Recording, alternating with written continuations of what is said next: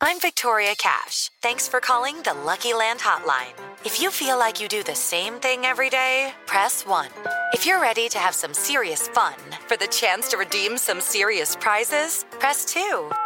We heard you loud and clear. So go to LuckyLandSlots.com right now and play over 100 social casino-style games for free. Get lucky today at LuckyLandSlots.com. Available to players in the U.S., excluding Washington and Michigan. No purchase necessary. VGW Group. Void prohibited by law. 18 plus. Terms and conditions apply. Ciudadanos informados, informando. Este es el podcast de Iñaki Manero, 88.9 Noticias. Información que sirve. Tráfico y clima cada 15 minutos.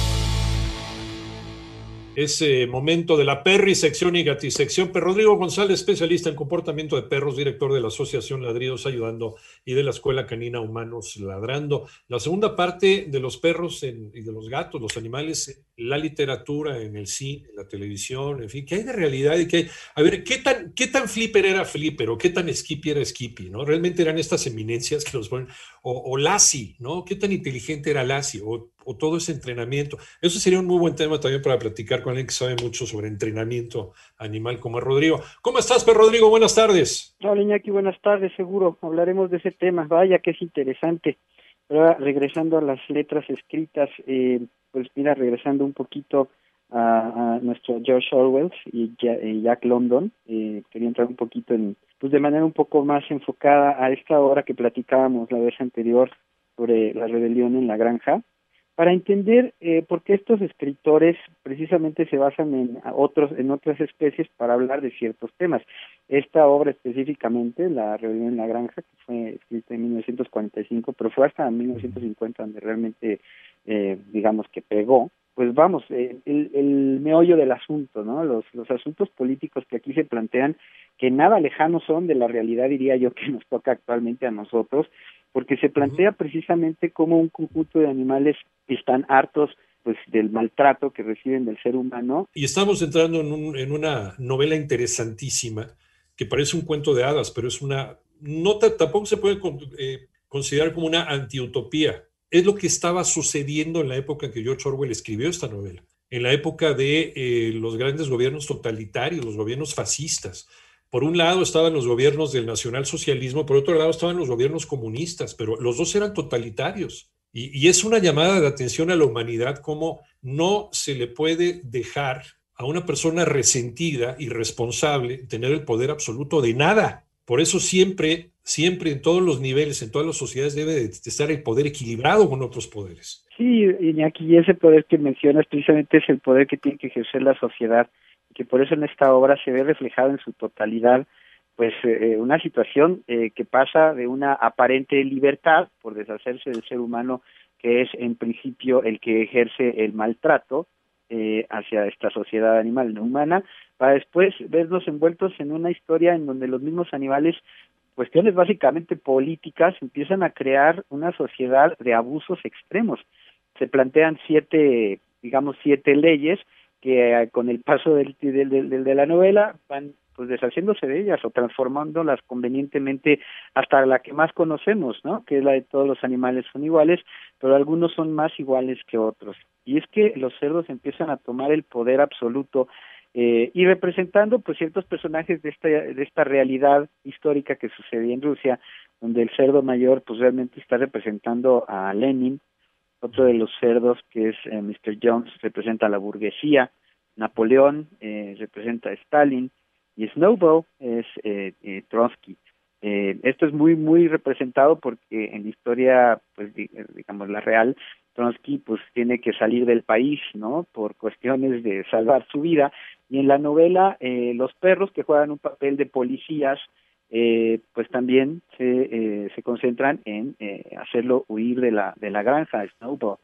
Eh, las abejas y las ovejas pues son básicamente la representación de las masas y bueno, pues nada muy alejado de, de la realidad. Ahora, a mí lo que me parece muy interesante de todo esto es cómo los escritores eh, pues se concentran precisamente en esta relación de otras especies para mostrar nuestras realidades y acercarnos a pues a lo que a lo que sería nuestra naturaleza y cómo podríamos responder en este caso claro en esta fábula se plantea que desgraciadamente los animales se transforman en ah, como en humanos y tienen estas terribles actitudes, hasta que realmente la novela, y insistiremos mucho, léanla, y si no, también hay un par de películas que, que la muestran, aunque los finales no son, no se apegan al, al libro, pero tienen que verlas, incluso hasta musicalmente hablando. Pink Floyd eh, hizo un disco llamado Animals eh, y bueno, pues se basan en esta en esta novela para, para hacer las canciones. Es muy, es muy interesante. Uno de los graves peligros también es, eh, y lo platicábamos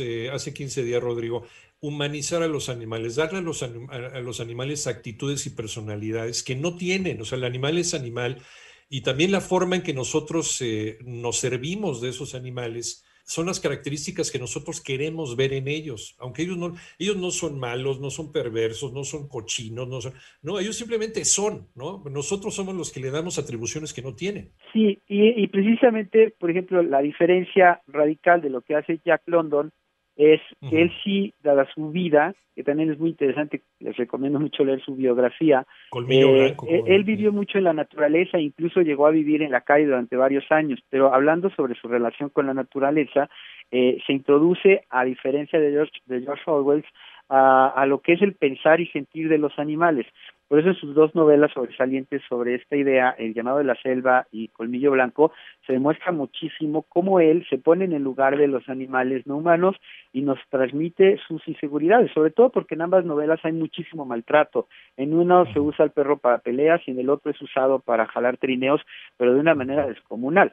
Y entonces lo que nos, a lo que nos invita Jack London es a meternos al, a la visión, al sentir de este, de este lobo y darnos cuenta de la injusticia del ser humano y la recomendación respecto a un humano que sobresale ya tratando bien a los perros eh, de, las, de, ambas novelas y cómo ellos se transforman su actitud de agresividad, dado el maltrato que recibieron, a ser un poco más nobles y ser finalmente buenos eh, compañeros del humano en cuestión.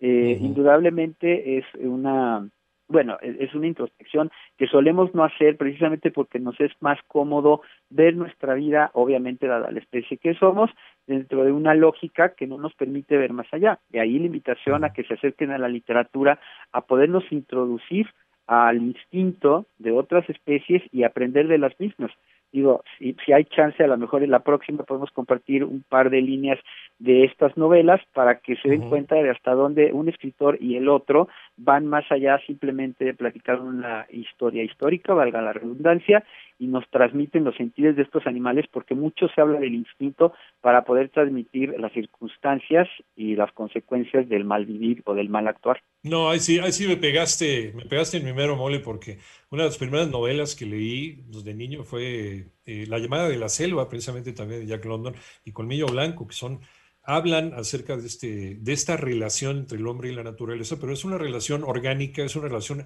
posible y real y que resume a lo mejor en cientos de miles de años cómo, eh, cómo nació el perro, cómo nació el mejor amigo del hombre, ¿no? Por esta relación entre el lobo, esta relación de simbiosis de eh, yo te rasco la espalda y tú me rascas la espalda, nos, nos ayudamos mutuamente y se fue convirtiendo en una amistad que incluso, pues eh, también, también los perros han padecido las modificaciones de las necesidades de los seres humanos, ¿no? Pero, pero de ahí nace esta amistad complicada, conflictiva, sí, pero finalmente yo creo que la amistad más antigua en la historia de la creación. Es, es una novela bellísima, o es una serie de novelas, de historias sobre las andanzas de Jack London en estos territorios del norte, eh, en donde sí puede haber escenas brutales, pero, pero son humanas, humanas en la manera en que eh, una persona se puede relacionar con su medio ambiente, cómo sí podemos lograr una relación eficaz sin dañar la naturaleza.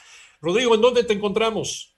Estoy en Perrisección 2 en, YouTube y en Facebook como La Dios Ayudando 2 y Humanos Ladrando. Eh, los invitamos desde luego a la próxima. Yo creo que podemos hablar de Virginia Woolf eh, y, su, y su novela Flush, que también nos otorga una cantidad de mensajes preciosos. Muchas gracias, gracias Rodrigo. Un abrazo. Un abrazo, saludos.